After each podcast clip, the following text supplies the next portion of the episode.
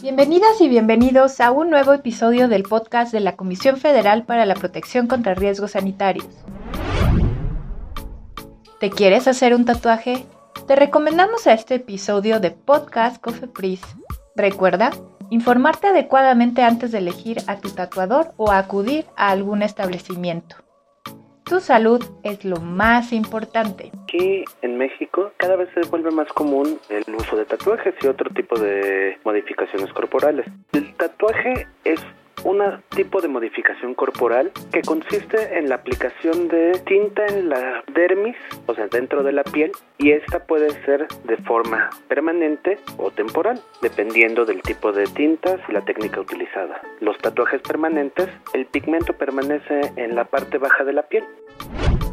Nosotros dentro de la COFEPRIS hay un documento que se llama aviso de funcionamiento. Cada uno de estos estudios de tatuajes bueno, nosotros lo consideramos salones y clínicas de belleza con el ramo de tatuajes, micropigmentaciones y perforaciones. Ese es el registro que tenemos, porque a pesar de que nosotros tenemos un registro, existen muchos tatuadores que lo hacen de manera clandestina. Existe dentro del reglamento de control sanitario y de la Ley General de Salud esta regulación.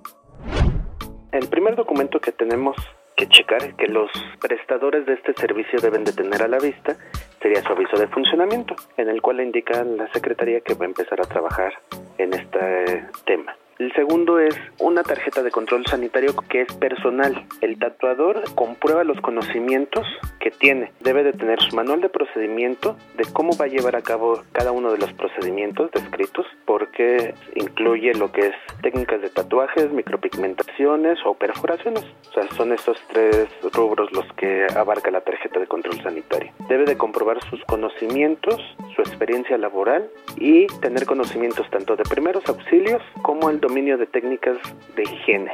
Se verifica documentalmente que tenga los certificados, que tenga un manual estructurado, que tenga los comprobantes de estudios, además de que compruebe de que está vacunado contra tétanos y hepatitis.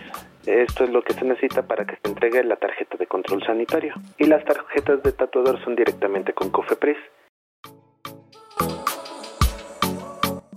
¿Cofepris es una oficina de trámites? No, es una institución de protección contra riesgos sanitarios que cuenta con laboratorios calificados avalados en el mundo. Tiene una red de información internacional sobre medicamentos que no son buenos o hacen daño y vigila todo lo relacionado con aparatos y sistemas que se usan para el cuidado de la salud o que tienen contacto con tu cuerpo, como el agua de los balnearios, los productos de belleza, entre otros.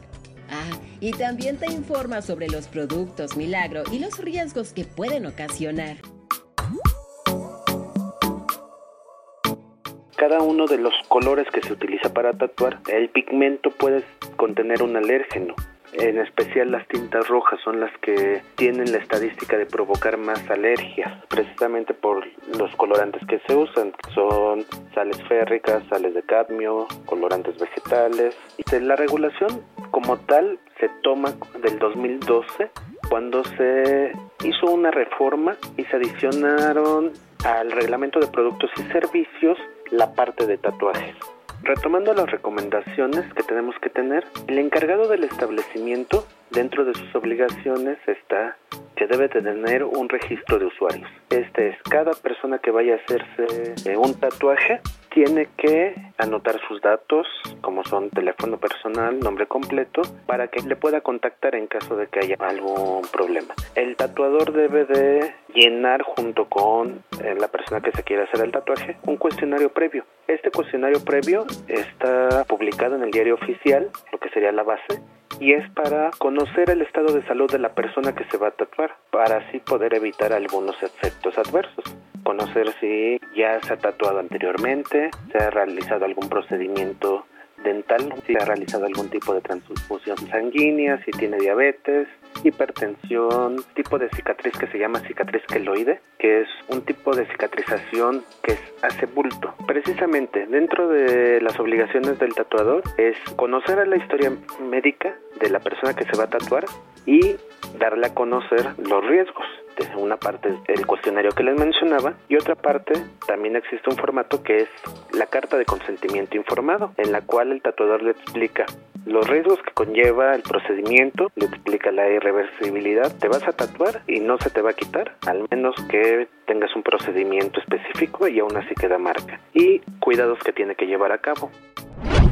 Cuando el tatuador va a realizar un tatuaje, lo que hace es vaciar un poco de esta tinta en unos vasitos.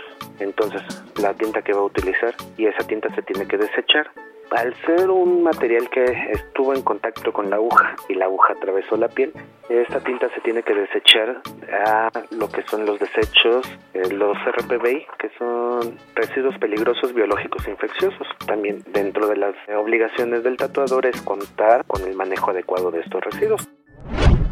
La recomendación es de que si ustedes encuentran uno de estos establecimientos que no esté cumpliendo con las medidas de higiene o que localizan algún tipo de problemas, puede levantar su denuncia mediante la página de la COFEPRIS, que es www.gov.mx, diagonal COFEPRIS.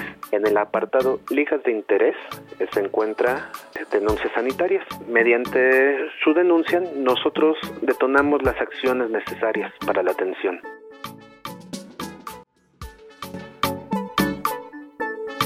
Encuéntranos en Facebook, Twitter e Instagram como arroba cofepris, así como en LinkedIn como cofepris. Este programa es público, ajeno a cualquier partido político. Queda prohibido el uso para fines distintos al desarrollo social.